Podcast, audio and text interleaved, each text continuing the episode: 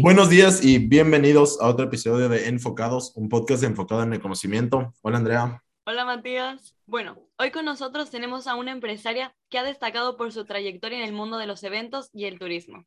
Tras haber trabajado tanto en el sector privado como público, ha decidido independizarse fundando Meet Your Way. Esta empresa ofrece asesoría y consultoría con un objetivo en particular, hacer que los eventos y reuniones sean efectivas. Cabe destacar que es la única empresa que maneja Meeting Design en Ecuador y Latinoamérica, junto a los pioneros a nivel mundial, Mind Meeting. Demos la bienvenida a Norma Cristina Bock. Es un placer tenerte aquí con nosotros. Eh, muchas gracias, Andrea y Matías, por esta invitación. Eh, creo que justo ahorita para poder entender quién eres, como que en un artículo leí que quería ser arqueóloga. Correcto, eso, eso era mi sueño. Bueno, un poco para contarles, eh, yo, bueno, he vivido siempre en el campo eh, y tuve la suerte de vivir con mi abuelito eh, paterno, quien tenía una y quien tiene actualmente una de las bibliotecas más grandes privadas de la ciudad. Entonces, yo vivía ahí adentro buscando tesoros, tanto en la biblioteca como en el campo. Y eso es lo que a mí me encantaba. Entonces, uno de, de mis sueños cuando estaba digamos, joven y todo ahí, antes de entrar a la universidad, era ser arqueóloga, porque me encantaba estar buscando, curioseando y todo lo demás. Y después, de al final, ¿qué terminaste estudiando? Bueno, después de que, o sea, e, el tema en, ese, en esa época no existía una universidad en Ecuador que den eh, arqueología. Yo había visto justamente en Alemania eh, ir a estudiar arqueología, pero al final Em, me fui más hacia la parte de empresarial porque mis papás tenían una fábrica de calzado.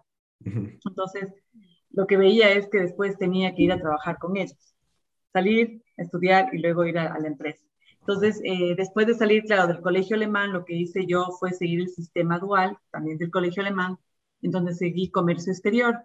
Y terminando los dos años que estuve ahí, eh, entré a la Universidad de San Francisco pero ya me seguí enfocando en lo que sería marketing y administración de empresas. No estudié el tema turístico, sino que eso vino después. Eh, y ahí, eh, ¿qué pasó con el tema turístico? O sea, en cierta manera se unió mucho con el tema tanto de arqueología como antropología, porque al final tú vendes un destino, que es lo que yo he estado haciendo durante el largo de los años, vendiendo Ecuador como un destino turístico y empecé a estudiar lo que es nuestra cultura, los, eh, digamos, lo que puedes mostrar, lo que es también tema arqueológico de Ecuador y otro, el tema gastronómico, que es parte de la antropología de un, de un destino, de un país, y me enganché ahí, porque es como que al final dije, aquí fue lo que llegó, lo que quería estudiar, y no estudié, pero me, me enganché en el tema laboral con eso, con el tema turístico. ¿Cuál crees que fue como la parte más interesante de enfocarte en el turismo en Ecuador? Eh, me encantó, eh, bueno, como, como todo ecuatoriano, digamos, eh, amamos al, a nuestro país, pero no lo conocemos correctamente como turismo, ¿no? Es decir, uno a veces cuando piensa turismo es el momento en que vas de viaje y ya es todo lo que tienes que hacer. Pero la industria turística, en la parte de atrás, lo que te engancha es justo eso, conocer los lugares maravillosos que tiene el país y también conocer su cultura y su gente, ¿no? Digamos, estas fiestas típicas que suele haber en todo el tema cultural a través de, todo el país, si te vas, por ejemplo, a Pujibí, o te vas a buscar a, o ves a los Diablos Dumas, o simplemente vas a uno de estos shows culturales que hay en la costa ecuatoriana, de los marimba. Entonces, ahí es lo que me enganchó y dije, qué lindo, ¿cómo puedo vender esto yo a nivel internacional? Entonces, yo durante eh, el tiempo que entré, digamos, cuando empecé a trabajar, después de que yo eh, trabajé igual en la empresa de mis papás y todo, trabajé en multinacionales también europeas en el tema farmacéutico, porque esa era la carrera que yo venía haciendo, em, se abrió una oportunidad de trabajar en el Fondo de Promoción Turística del Ecuador, que era justamente un equipo especializado en turismo. Yo no lo era, o sea, reconozco que no, no tenía idea de lo que era el turismo, pero por los idiomas y, eh, entré justamente a trabajar y manejaba todo lo que era Europa. Y ahí empecé a vender a los europeos, entre esos a los alemanes,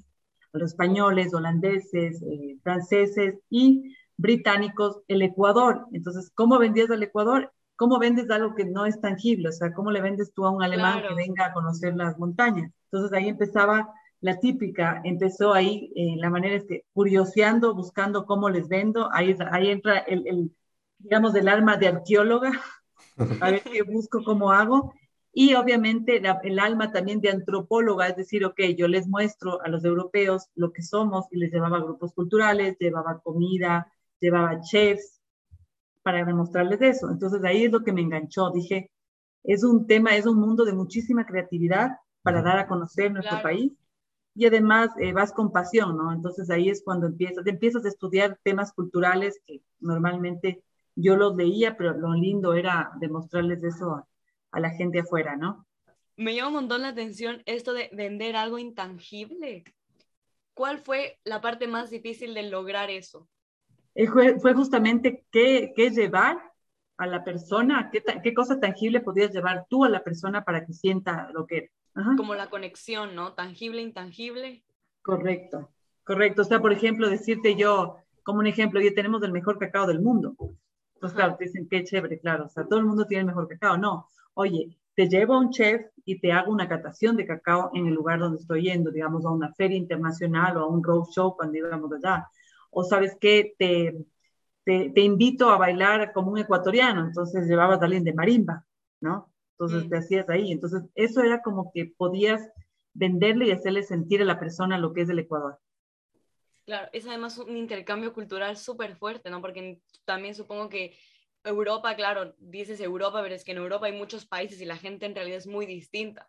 Entonces también ahí debe haber habido una barrera, ¿no? Entre ahora me voy a enfocar en el mercado alemán, por ejemplo, y ahora voy a cambiar al mercado francés. Exacto. Claro, ahí lo que haces es, o sea, siempre en el tema turístico hay un, hay un estudio del perfil del turista, qué es lo que busca el alemán, qué es lo que busca el holandés, el español. Entonces, cuando ya lo conoces, digamos, ya sabes del perfil, que normalmente eso te lo da alguna, alguna empresa igual eh, que lo estudia, tú ya sabes qué venderles. O sea, un ejemplo, Alemania les gusta las montañas, les gusta venir y hacer trekking. Entonces, tú lo que hacías era, y se generó, digamos, en la época del ministerio, lo que era la ruta, la, la avenida de los volcanes y ahí entra, obviamente, la historia de Alexander von Humboldt y todo lo demás, ¿no? Por otro lado, decías, oye, bueno, a los franceses les gusta mucho el tema comunitario. Y Ecuador tiene un tema de turismo comunitario y es uno de los líderes de la región de cómo manejar eso. Entonces, tú vendías justamente las zonas comunitarias, por ejemplo, lodges que están en la Amazonía y que son de muy alto nivel, son de lujo, ¿no? Entonces, tú les vendes a los franceses y obviamente cuando tú vas a vender un país, lo tangible también lo hace la empresa privada. Tú vas con la empresa privada, ¿ya? O sea, ahí está y se sienta un tour operador y te vende el producto turístico.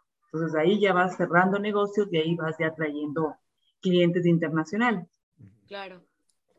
Em, justo leyendo como que un poco sobre ti, vi que has trabajado en un montón de lugares, un montón, como que, ¿cuáles de estos son los que más te han marcado y cómo te han llevado a emprender al final? Chévere pregunta, Matías. Sabes que justamente una de las cosas que me gustó mucho fue trabajar en una farmacéutica, trabajé en Novartis, eh, ahí aprendí desde abajo, desde, digamos, desde cero, era parte del programa del sistema dual, pero empezabas desde como visitador médico, o vas y vendes un, un, producto farmacéutico especializado en algo y después vas eh, eh, rotando por todos los departamentos. Entonces, creo que esa parte fue muy, muy enriquecedora para mí porque ahí me di cuenta en qué departamento me gustaría trabajar cuando ya estaba en el mundo de, la, de, de las empresas. Y ahí me gustó mucho eh, marketing, ¿no? Y después creo que uno de los mejores eh, trabajos que he tenido ha sido el Fondo de Promoción Turística eh, del Ecuador. Han sido casi cinco años de estar ahí vendiendo Ecuador en Europa, viajando constantemente.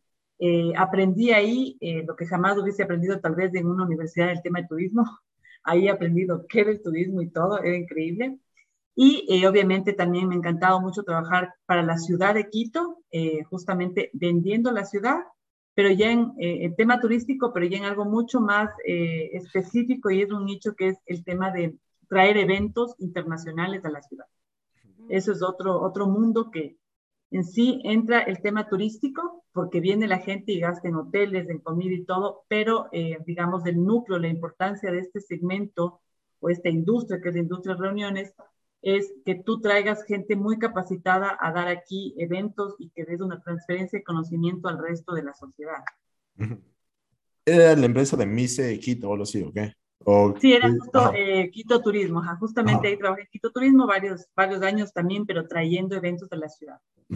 ¿Y ahí saliste para emprender? ¿O de ahí salí, bueno, siempre he salido y entrado, digamos, a la parte pública, ¿no? Digamos como que he estado em, constantemente a la parte pública, pero siempre he sido un cargo de libre remoción. Entonces es como que entras, estás con el, gerente de turno o el ministro de turno, que te llevan como equipo de confianza, pero luego sales, ¿no? Entonces, entre esto sale, eh, ir y venir, eh, una de las cosas que me llamó la atención es justamente a mí siempre soy muy curiosa y creo que es parte de lo que quería hacer, o sea, paso buscando por todo lado lo que quiero, o sea, busco, busco, busco. Eh, y encontré que o sea, hay, un, hay como un gap en el tema de los, de los eventos, ¿no? O sea, cuando tú oyes de eventos, eh, oyes del tema este que organizaron eventos, hacer todo el tema de logística, y en lo que actualmente creo yo en Ecuador eh, hay muchísima competencia, porque tampoco hay, una no hay, no hay barreras de entrada para esta, esta profesión, ¿no? Entonces, yo vi este gap y dije, bueno, o sea, todo el mundo organiza eventos, todo el mundo se enfoca en la logística, pero hay algo que falta, hay algo que, necesitas saber que es quién hace el contenido, quién hace la experiencia, porque a la final eh, un evento se hace con personas, no se hace con cosas. Entonces, de una de las cosas eh, que había visto en una de las ferias es justamente esto del meeting design, y ahí fue que me llamó la atención. Entonces, las veces que he ido y venido en el sector público, yo he estado en esos tiempos justo emprendiendo con mi empresa, pero ahora es como que le puse mucho más ñeque para sacar el emprendimiento. Y ahí es cuando ya em, emprendes en este Meeting Design, se llama Meet Your Way. Correcto. ¿Nos quieres explicar bien cómo, qué es eso de Meeting Design? Claro, ¿verdad? El Meeting Design, justo es lo que les decía, que es, este, es, este es el, el gap que, que, yo vi. O sea, yo una vez fui a, a una justamente una feria muy famosa en Alemania que se llama IMEX, eh, es dada en Frankfurt, y claro, uno va a las ferias, ve los típicos que son los stands y todo, pero ahí conocí justo un stand, digamos, o un, un espacio estaban haciendo un evento totalmente diferente a lo que yo había visto. Entonces me llamó la atención, conversé con los meeting designers que se llamaban así, que son, ese, ese es el título, digamos, esa es la profesión, y les pedí que vengan a Ecuador. Entonces había traído justamente para dar una gira en todo Ecuador que muestren un poco esto. Entonces, ¿qué es el meeting design? O sea, cuando tú hablas de un evento, es, digamos, es el diseño del evento, pero no significa que tú eres un decorador, sino lo que eres es que tú diseñas un evento donde buscas muchísimas estrategias para la experiencia de la persona que está dentro. Es decir, todo el mundo se enfoca en la logística. Yo voy a hacer un evento, voy a contratar un hotel, voy a ver qué comida le doy, voy a ver cómo va a ser el salón y voy a ver qué le decoro. Todo el mundo se enfoca así, pero nadie se enfoca en qué van a hacer las personas dentro del evento. ¿Ya? Entonces ahí es cuando entra el diseño del evento, es decir, tú hablas con el dueño del evento y le preguntas, oiga, ¿cuál es la experiencia que usted quiere dar a las personas de su evento? Entonces ahí entra toda una estrategia, esto sí, eh, el, meeting design está en la industria de los resultados, no está ni en el turismo ni en la industria de más, sino en los resultados. Entonces lo que tú haces es justamente generar experiencias para las personas, pero para llegar a un objetivo eh, al final, que es lo que tú decides hacer. Dos casos, hay un montón de casos, eh, y el diseño del evento puede hacer cosas totalmente locas. O sea, no necesariamente una de las cosas importantes es que cuando tú estás en un evento, si ustedes se han fijado, siempre están ustedes sentados y hay un speaker que les está hablando, ¿ya? Claro. Cuando uno de los, de los principios del meeting design es que el conocimiento está en todos lados, es más, está el conocimiento no solo en el speaker, sino también en las personas que están sentadas. Entonces, una manera de generar una interacción es cambiar radicalmente cómo tú das ese, ese digamos, ese, ese contexto, ese, ese, esa conferencia, ¿no? Es, es más, muchas veces ustedes al speaker le tienen en una, subido en alguna tarima y todos ustedes abajo, como participantes. ¿Por qué no hacen todo juntos? Es, muy típico. Y eso rompes porque al final lo que hace es ponerte una barrera, un bloqueo, tú eres simplemente ahí, tu experiencia cambia radicalmente. Entonces hay muchos principios en meeting design que lo, y, además formatos de cómo, cómo sentarte o cómo movilizarte, todo para que cambie radicalmente cómo se hacen los eventos y cómo generas de verdad un resultado, ¿no? Y es muchas veces, hay muchas veces de que sale hasta más económico usando el meeting design, hacer un evento que hacerlo uno normal. O sea, tú para llegar a un objetivo solamente necesitas tal vez cambiar diferentes cosas del diseño y ya. Entonces, eso es el meeting design y eso es lo que se, está ahorita en Ecuador, obviamente. Hemos capacitado gente que también queremos que la gente sepa cómo hacerlo y eh, estamos diseñando eventos. Me parece muy, muy interesante porque es verdad que también en la universidad, bueno, yo estudio aquí en la Universidad de Valencia, estudio administración de empresas y mm, cuando vienen emprendedores, por ejemplo, a contarnos sus experiencias, es el típico evento en el que viene el emprendedor, se para adelante, tiene unas diapositivas detrás y todo el resto está sentado y te van contando y va pasando las diapositivas y al final, momento de preguntas. Y claro, al final, como que mucha gente no se anima a preguntar cosas que igual quisiese preguntar porque tiene como esa barrera de, como es que él está ahí, yo estoy aquí sentado. Entonces, como que podrías ponernos un ejemplo de cómo harías un evento como de este estilo con el meeting design.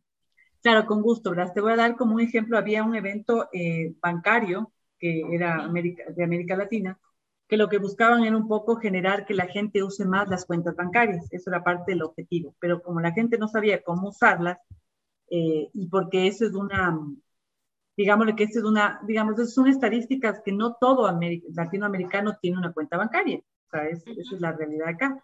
Entonces, eh, una de las cosas era eso, entonces del diseño que se hizo es, tienes una opción, ¿cómo harías tú si eres un organizador de eventos y ayudas a alguien? Es, ok, le pongo a cada uno de los eh, CEOs, digamos, de cada banco a explicar qué significa su cuenta bancaria y qué, qué apoyo le da su cuenta bancaria. Esa era la típica que podía hacer. Pero el diseño que se hizo es que en una sala grande se pongan diferentes tipos de bares, ¿ya? Bares con yo te vendo eh, jugos, el otro te vende tragos, o lo que sea, el otro te vende sándwiches, pero cada uno de los bares era un banco. Entonces el banco lo que tenía que hacer es, era el de atrás, era el, banquero, digamos, de la gente que era el representante del banco, era el barman, ¿ya? Entonces tú lo que hacías, entrabas ahí y buscabas a qué banco te gustaría ir y te sentabas como un barman Ustedes saben que en el tema de los barman, o sea, cuando tú te sientas en un bar es como que le cuentas toda tu vida a la persona que está detrás del, bar. Banco, claro. Exacto, y en ese caso era, eh, se tomó ese modelo para hacer a los bancos, para que cada uno tenga un bar, digamos, de, de, un banco X, y ahí simplemente venía la gente, se sentaba y decía, bueno, es que mi situación es de esta, a mí no me gustan, no confío, o sabe qué, me pide demasiado para abrir. Entonces ahí tenías un intercambio que al final decía el, el, el del banco, ah, no, pues, o sea, tiene la persona, me está dando información totalmente diferente y obviamente la gente no estaba sentada ahí escuchando cómo abrir una cuenta bancaria o cuáles son los beneficios, ¿no? Eso fue, por ejemplo, un tipo de diseño que se hizo y en menos de una hora se llegó al objetivo, o sea, la gente empezó a confiar porque estaba al otro lado el barman y todo, ¿no? Entonces tienes, tienes cosas totalmente eh, locas, digamos, o sumamente que son disruptivas en el mundo de los eventos. Entonces ahí te cambian todo. Claro, también, digamos, supongo que ahí tiene que entrar un factor de creatividad bastante fuerte, de ver cómo hacer la conexión, porque claro, es súper buena la idea de hacer como si fuera barman con la persona que va y te cuenta sus problemas para que la, como la otra persona está como de oyente. Entonces, es una muy buena conexión. Esa, la parte creativa es, dirías tú que es la parte más complicada. Sí, es, es, sí, puede ser que es una de las más complicadas. La, la, que también es eh, importante es, en el tema del meeting design, sí tienes que tener claro, eh, es un tema de bastante, digamos, eh, tema administrativo o de negocios, ¿no? Es mucha estrategia, porque tú escuchas al dueño del evento que dice, bueno, yo quiero cambiar esto en tal situación. Otro, como por un ejemplo, había una empresa que era a nivel mundial que llegó una crisis y lo que quería hacer era eh, no votar a su gente, pero sí bajarle sus sueldos, pero tenían paralelamente un sindicato muy fuerte. Mm. Entonces el dueño del evento dijo, verá, yo necesito comunicar a las personas que no les voy a votar, que estamos en mala situación, no les voy a dejar sin empleo, pero sí les voy a bajar el, sueldo. Y lo que no quiero es que se levante el sindicato. Entonces, ahí, entra, ahí entra el meeting designer que pone la estrategia entonces, esta empresa había tenido justamente para hacerlo muy bonito el evento, lo había hecho en un teatro, ¿ya? Y e iban a poner un PowerPoint en la parte del teatro y abajo del teatro todos los empleados y en el PowerPoint iban a mostrar simplemente las, claro, las estadísticas que por qué estamos mal y que ya. Entonces, claro, automáticamente ellos dijeron, el meeting designer, que eso no iba, que sí se iba a levantar el sindicato, porque ya están separando de una vez, eh, ellos son los que están arriba y ellos son los que están abajo en el teatro. Entonces lo que hicieron es cambiar radicalmente y todos pasaron a ser parte del escenario. Quitaron el PowerPoint, pusieron un simple micrófono ahí y eh, hicieron que el, el, gerente general se levante, o sea, cada quien se veía de cara a cara a las sillas de las personas y el gerente general se levantaba y hablaba de su situación personal diciendo, bueno, yo tengo hijos, tengo esto, esto, sin embargo, eh, necesito también mi trabajo, pero yo me voy a bajar el sueldo a tanto. Y ahí empezaron todos los directivos a decir lo mismo y ahí la gente sintió esa necesidad, sintió, hubo como una conexión y lo único que dijeron es, oye, nosotros nos unimos a ustedes, bájenos el sueldo, pero seguimos trabajando. Entonces, siempre eh, lo, importante en el tema del meeting design es mucho, sí la creatividad, pero también muchísimo la estrategia. Entonces tú tienes que tener muy claro cómo es el dueño del evento, qué es lo que quiere el dueño del evento, qué es lo que quiere comunicar y ahí entra toda una metodología, que es lo que es el meeting design. Es exactamente una metodología. Justo en estas empresas que son como que de nicho, ¿cómo hiciste para dar a conocer la empresa? O sea, como que, ¿cómo haces que el mundo sepa quién eres?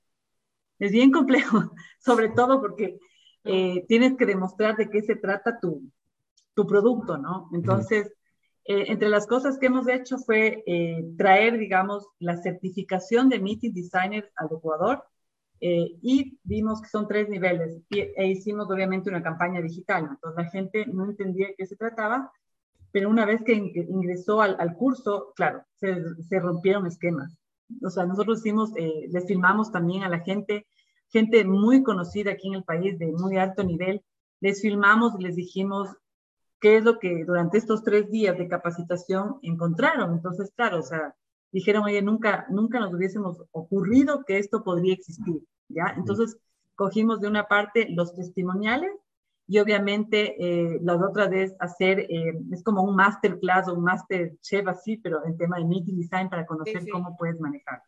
Y obviamente eh, la gente que quiere hacer un cambio, nosotros lo que sí hemos visto es que si tú quieres de verdad hacer un cambio en la manera que tú comunicas a través de un evento, un evento, ahí sí puedes eh, utilizar el meeting design. Porque no todo el mundo quiere hacer ese cambio, no todo el mundo quiere lanzarse a, a ser tan disruptivo, ¿no? O sea, todo el mundo sigue queriendo hacer lo clásico, lo que siempre se Como siempre, claro. Exacto. Entonces, para no perder nosotros el tiempo, porque uno de las, digamos, uno de los mayores recursos que tenemos como seres humanos es el tiempo. Entonces, muchas veces éramos preguntando a clientes, nosotros buscando a los clientes para mostrarles eso, pero luego nos dimos cuenta que no todo el mundo quiere cambiar, no todo el mundo quiere hacer un cambio tan, tan fuerte, ¿no? Entonces decidimos que la gente, que nosotros estamos preparados para la gente que está preparada. Entonces ahí es cuando, eh, y eso nos tomó unos dos o tres años, ¿no? Es un tiempo que dices, bueno, ¿cómo vas? Pero al final eh, sacas la conclusión y dices, claro, o sea, tú vas a ir donde la persona que realmente quiere hacer el cambio. Y cuando sabes que ellos quieren hacer el cambio, se te abre todo, absolutamente. Vi que también, así indagando un poco, habías dado la, mm, bueno, esta charla para, del Meeting Design y todo en la Universidad San Francisco.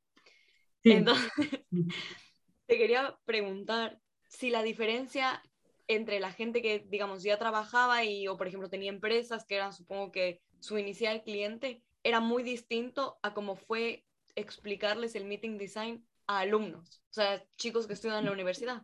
La verdad es que fue más fácil, digamos, hacerlo a los alumnos porque tienes hasta todo el tema de PowerPoint y todo, que obviamente eh, también se hacen diseños en clases, ¿no? O sea, cambias las formas. En este caso no fue, no fue fácil hacerlo porque estamos en la virtualidad, pero sí es mucho más fácil porque tú puedes generar ya la experiencia en la clase de lo que quieres hacer.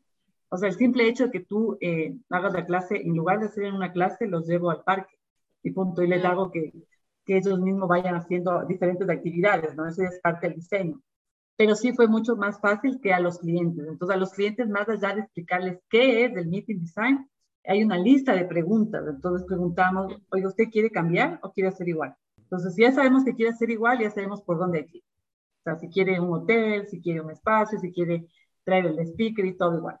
Pero después, oiga, si dentro, después, o sea, otra de las preguntas, oiga, si dentro de su objetivo es posible cambiar y hacer algo un poco más radical, pero que llegue al, al objetivo, obviamente nosotros la, creatividad que hacemos y lo radical que hacemos, que puede ser radical para gente, siempre pedimos la autorización. Una vez que ya está hecho el, el, brief, digamos, ya el diseño del evento, el dueño del evento lo lee y acepta si, acepta si quiere algo así de, de, radical o no. Si dice, oiga, no, para mí es demasiado, o sea, quítele, se le cambia el diseño, ¿no? O sea, no es que tampoco imponemos, pero sí damos resultados de lo que quiere. Tú dijiste que hicieron algunos certificados y no sé cuánto, como que tú como persona leí también que eres la primera ecuatoriana en tener un certificado de Meeting Management y CIS, ¿vale? Sí. Estos de aquí, ¿cómo lograste hacer? ¿Qué son? Mm, claro, verás, justamente es un, un, tema de cómo traes eventos internacionales a tu ciudad. Entonces, cuando tú vas a traer eventos, eventos internacionales o viajes de incentivo que son de corporaciones, tú eh, concursos, o digamos, eh, digamos, Quito era, competía con Bogotá, con Lima, con Panamá para traer, digamos, del Mundial de, de médicos, de dermatólogos, ¿ya? Entonces, cuando tú, o sea, eso, eso, es, eso es justamente la industria de reuniones. Yo, yo hago eso y especializada en eso, entraba con una estrategia para decir que Quito sí tiene la capacidad y muchas otras cosas para que venga el Mundial acá. Y le ganaba, digamos, a Bogotá o a Panamá, ¿no? Mm. Entonces, eh, entre las, para tú estar dentro de esta industria, el mercado americano te pide muchas certificaciones en general en, todas las, en todo tipo de carreras, ¿no? Entonces el mercado americano dice, ok, yo quiero llevar un evento a Quito, ¿quién está capacitado con certificaciones que digan americanas? Entonces como empecé a ver eso, dije, bueno, hay que ser como país y como persona tienes que ser competitivo, ¿no? Tienes que decir, oye, aquí en Ecuador sí existen cosas, sí hay gente preparada, entonces empecé a buscar certificaciones que, que un poco eh, sean parte de esta industria y ahí encontré la primera que es el certificado de manejo de reuniones y de estrategia de eventos de reuniones, que es el CMM, y es dado justamente por una entidad eh, norteamericana. Y la otra que es la CIS, que también es del tema de viajes de incentivos. Entonces, el hecho de que tú tengas ya dos certificaciones del mercado americano, dice, ah, no, o sea, si hay gente que entiende de lo que estamos hablando, porque también tienes un glosario especial para el tema de la industria de reuniones y del tema MAIS, ¿no? Entonces, a la final, por ejemplo, en Europa no necesariamente te piden certificaciones, sino que te piden otro tipo de cosas, un tema más de, de promos, digamos, de, de, profesión, de que conozcas a la gente que sí hace los eventos y digan, bueno, yo me llevo un ejemplo, el CEO de la Mercedes-Benz quiere llegar acá a traer a sus mejores eh, vendedores desde Alemania y saber si es que Ecuador tiene las cosas. Entonces ahí sí entra otro tipo de cosas para Europa, pero para Estados Unidos a ti sí te buscan con certificaciones. Entonces, como que para traer estos eventos a Ecuador, ¿Tú aplicas o a ti te ofrecen y tú dices, yo estoy preparado? Tú aplicas. Tú aplicas porque tienes un sistema en el que dicen, oye, hay tantos eventos que están rotando y buscando sedes en América Latina, entonces tú entras a ver cuáles son y tú empiezas a ver, tienen como unos términos de referencia que se llaman los request for proposal, y tú empiezas a leer y dices, esto sí cumplo o no cumplo, sí cumplo, sí cumplo. Muchas veces, solamente como ejemplo, o sea, si quieres traer un evento de unas 20 mil a Quito, no, no llegan, porque no hay la capacidad eh, que tengas muchas habitaciones, ¿no? Sí han llegado eventos gigantes como fue lo de Habitat, que fueron 12 mil personas, ahí Quito se llenó y alrededor de todo Quito se llenó, Airbnb se llenó, etcétera, hostales, haciendas, todo. Yo sí me acuerdo, eso, eso lo del Habitat 3, ¿no?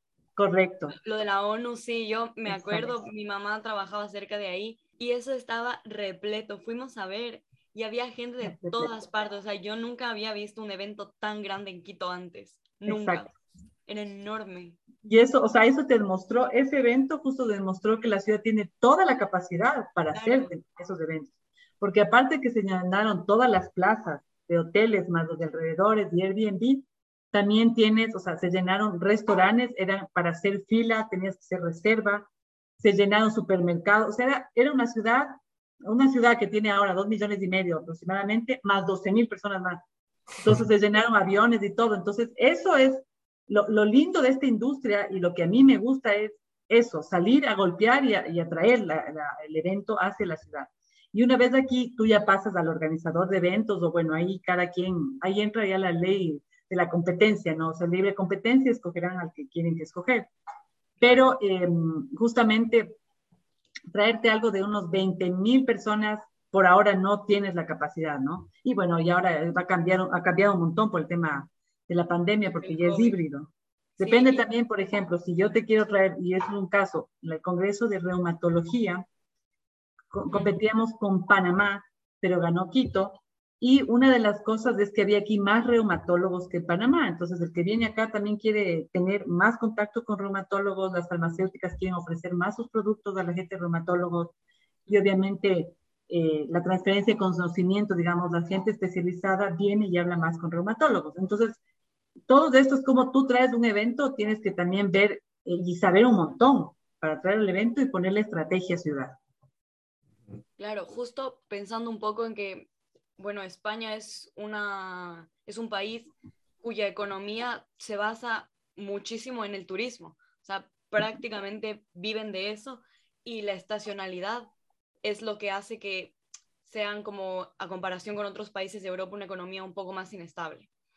Pero claro, ellos aquí a España hacen una cantidad de eventos, de traen un montón de turistas, entonces supongo que cuando ya empezaste a, a meterte más en el meeting design y todo, la parte del turismo tiene que haber sido como un factor como de ventaja competitiva contra, los, contra las otras empresas, porque al final, al conocer esa parte turística, porque claro, no es solo hacer el evento, sino es como, a ver, me van a venir 10.000 dermatólogos. ¿Qué, qué, ¿Qué, les puedo hacer hacer? Aparte de que vayan a la feria a, ver los, los, productos. Correcto. O sea, aparte de eso, tú, tú, ofreces todo lo que tiene la ciudad, todas las experiencias, todo. O sea, y claro, esto es un, es un efecto multiplicador en el tema turístico, ¿no? Y eso, eh, y eso es una de las cosas que sí se lucha en el país, y, y, yo he sido las que más lucho, es que tienen que darle mucho énfasis al turismo y al tema de los eventos, porque eso es una, o sea, es, es un impacto enorme así, sumamente grande, que tienen que poner incentivos y que tienen que hacer que venga mucho más gente. Sí, porque al final el turismo es como un motor económico, o sea, del turismo puede vivir muchísima gente, especialmente en un país como el que tenemos nosotros, con tantos recursos y tan bonito. O sea, te quería preguntar si es que cuando trabajabas en el sector del turismo, veías que había como más incentivos para como motivar que exista más turismo en el Ecuador o sentías que eran como que está bien, sí, que haya turismo, pero igual tampoco tanto cuando estaba justo en el fondo de promoción, había, más allá de incentivos, creo que era un modelo de gestión de, promoción del país mucho más eficiente que el que ahora hay, ¿no? Entonces era mucho más fácil porque tú tenías, o sea, aparte primero tenías mucho más presupuesto. Existía un equipo muy especializado para la venta del destino fuera. Y eh, las empresas privadas ingresaban totalmente al apoyo y estaban atrás de, de, la que es la promoción turística, porque tú vas como país y atrás viene toda la gente que vende el país, ¿no? Que cierra el negocio. Eh, y era mucho más rápido cómo se me promocionaba, tenías más presupuesto y eran las decisiones así de rápido. Ahora obviamente el modelo es diferente, es un poco más, es más burocrático, diría yo, y es más lento. Es decir, que si mañana tienes una muy buena oportunidad para que venga alguien a Ecuador y, o alguna televisión alguna cosa de estos viajes que vienen y te, te motivan, digamos, de ejemplo, CNN que venga a hablar de Ecuador y todo, puede venir, pero no es tan rápida la decisión. Entonces, eh, sí, eso, eso digo yo que es lo que, lo que un poco eh, he visto. Y tema de incentivos, sí se necesita muchos más. Eh, sí, sobre todo tiene que estar la mirada puesta como una de las principales industrias, si no la principal, para generar ingresos al país, como, las, como el petróleo, las remesas y todo lo demás, ¿no? Claro. ¿Qué es lo que más sientes que ahorita está faltando, o sea, encima de incentivos en Ecuador, en, el, en lo que es el turismo? ¿Y hacia dónde crees que estamos yendo y hacia dónde quisieras que vaya Ecuador? Verás, esa es una buena pregunta. Eh, primero, eh, creo que todo, o sea, todo el mundo amamos nuestro país y si hablamos de los ecuatorianos, creo que deberían conocer su país, ¿no? Hay cosas maravillosas, hay unos, unas huecas, digo huecas en el sentido de experiencias impresionantes y yo soy la que me conozco todo por ser curiosa. Y em, creo que hace mucha falta, o sea, que todos, eh, digamos, hablando de todo lo que es del sector turístico, tanto privado, público, académico y todo, exista una unión bien grande entre todos, ¿no? Eh, mi percepción es que a veces estamos un poco uno por un lado, otro por el otro, o simplemente las ciudades, una se va a una, a una feria solita, una ciudad, la otra solita, entonces, y no van como paraguas de Ecuador, ¿no? Entonces a veces como que andamos desorganizados o, medios peleados, no sé qué será, pero eso es lo que yo creo que falta. ¿A dónde quiero que llegue esto? Me encantaría que eh, Ecuador sea el número uno en la región de tema turístico y lo mismo en el tema de captar eventos internacionales. O sea, y para eso es posible lograrlo, es posible, hay un montón de ideas para incentivos y hay un montón, o sea, cómo comercializas el país para traer eventos y todo eso es, eh, es sumamente grande y sumamente también, eh, sí es sencillo en cierta manera porque tú sabes lo que tiene Ecuador y lo que tienen los profesionales de Ecuador, porque tú a la final estás vendiendo a un profesional que es el que trae el evento, ¿no? Como ejemplo tenemos eventos de hace años que vino aquí el Congreso Mundial de, de Murciélagos, o sea, digamos, la gente que estudiaba murciélagos. Entonces, aquí era el país con más murciélagos en la Amazonía, de toda la región. Entonces, claro, tú les trajiste, aunque sean 50 eh, científicos expertos en murciélagos, pero les fascinó porque se fueron a conocer la cantidad de murciélagos que había. Entonces, tú sabes lo que puedes vender. Entonces, tú sabes que Ecuador sí tiene eso y puedes venderlo. Entonces, mi idea es que salga adelante. Y ahora ustedes dos, que son jóvenes y están trabajando, por ejemplo, en, en cada uno, bueno, están estudiando, trabajando en Europa, cada uno de ustedes es un embajador del, del país, ¿no?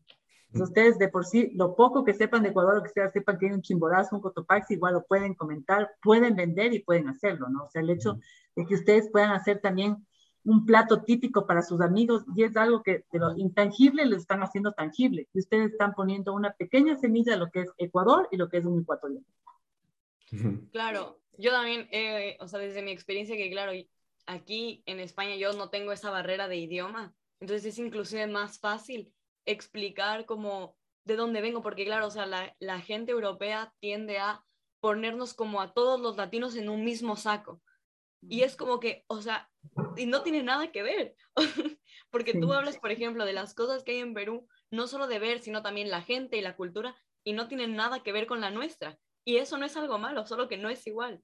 Entonces, yo he sentido que muchas veces en Europa, eso, que nos ponen a todos como en un grupo, todos latinos, todos hablan español, entonces todos son iguales. Y al final también es algo que como, bueno, nosotros que estamos aquí tenemos que explicarle a la gente que, que no es así, que cada país como es único. Y especialmente el Ecuador, que como dirían en mi clase, tenemos tantas ventajas competitivas. Exacto. son, son muy como explotables si quisiéramos. Entonces, esto nos lleva a nuestra última pregunta, que es, ¿qué consejo le darías a alguien que quiere emprender en Latinoamérica ahora mismo? Chévere esa pregunta también, Andrea. Creo que, que cualquier persona puede emprender, ¿no? Y, todos los, digamos, los problemas que podríamos ver en Latinoamérica eh, son a la final una oportunidad para potenciar la innovación y la creatividad en la región. Otra de las cosas que también creo que sería bueno mencionarles es que eh, el tienen que emprender en algo que de verdad les guste. O sea que tú sabes que para emprender tienes que dedicarte 24/7 al negocio. Y si estás haciendo algo que no te gusta, simplemente te rindes. Entonces es mucho más fácil no rendirse cuando se está enamorado de lo que estás haciendo. Entonces puedes crearte horas y todo, ¿no? Tampoco hay una edad para emprender. Si bien yo ya he pasado por varias empresas, eh, he aprendido mucho de ellos, he estado mucho tiempo en la parte pública, tanto del gobierno como del municipio. No existe una edad para emprender. Siempre tienes un momento para emprender. Es más, creo que a la edad que tengo yo, que estoy entre los 40 eh, y tengo 45 años, eh, es el mejor momento para emprender, porque al final vienes con muchísima experiencia y ya vas viendo tú las cosas que han faltado en el mercado y qué es lo que podría faltar entonces vas a tener siempre un mercado gigante en el que tú puedas participar, ¿no? Igual la gente de, de, tercera edad y todo, o sea, es, es, increíble. O sea, yo he visto este tema del emprendimiento y es, es, lo puedes hacer a cualquier edad. Y finalmente creo yo que es sumamente importante que trates de vender, vender siempre tu producto más allá de buscar fondos, ¿no? Hay cosas que sí necesitas buscarlo, obviamente, pero creo que la venta es la mejor manera de ver que tu emprendimiento está funcionando. Y eso es justamente lo que, lo que vale la pena mencionarles a, la gente que quiere emprender en Latinoamérica. Y de ahí Latinoamérica, eh, si yo te hablo del tema de turismo, hay un mundo inmenso. O sea, es turismo, tienes cantidad de segmentos para poder atacar y atraer. O sea, tienes en, cantidad. O sea, el hecho de que solamente puedan venir gente que solo viene a estudiar, eh, a ver orquídeas, es suficiente, es un nicho enorme para el tema de turismo, ¿no? Entonces, sí te tienes que meter de lleno en lo que quieres trabajar 24/7 y obviamente siempre ponerte un, un, listón alto, ¿no? Porque de lo contrario no, no progresas. Bueno, en este caso ya vamos a acabar con este episodio. Muchas gracias por venir, Norma. La verdad es que Ecuador tiene suerte de tenerte. Con esto concluimos. Muchísimas gracias, Matías y Andrea. Oiga, les felicito nuevamente por lo que están haciendo y gracias por este tiempo y sus palabras.